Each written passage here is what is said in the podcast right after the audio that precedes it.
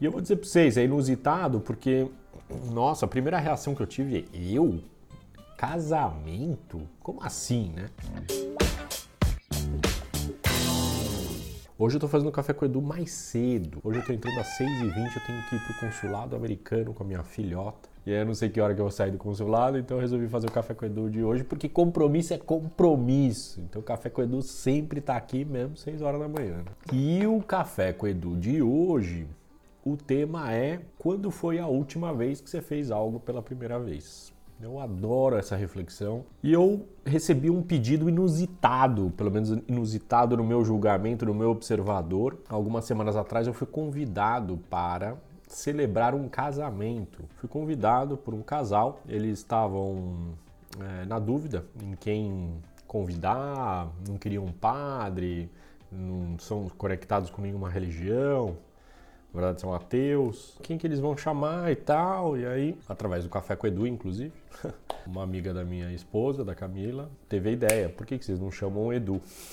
E aí eu me reuni com os noivos, eles gostaram e tal. Na próxima sexta-feira, portanto, eu terei a honra de celebrar o casamento deles. E aí duas coisas me fizeram aceitar, né? Me fizeram é, refletir sobre isso, né? A primeira é que eu e a Camila passamos por um processo muito similar, né? Quando a gente foi casar, a gente também não queria o padre, a gente não é ateu, a gente é espiritualizados, vamos dizer assim, mas a gente queria alguém, alguma coisa que fizesse sentido, né? Alguém que fizesse sentido. E a gente chamou a Andrea, nossa astróloga, inclusive, e foi maravilhoso, e aliás, uma gratidão imensa a ela. Como eu passei por essa experiência, eu me conectei muito com, a, com o desafio deles, né? Se eu fizesse sentido para eles, eu toparia, e fez sentido. A segunda razão faz sentido no sentido de quando foi a última vez que eu fiz algo pela primeira vez. Também é uma experiência nova para mim, um aprendizado novo, um contexto novo. E isso te tira da zona de conforto, me tira da zona de conforto, né? me coloca num lugar de vulnerabilidade que é prática, que é experiência. Né?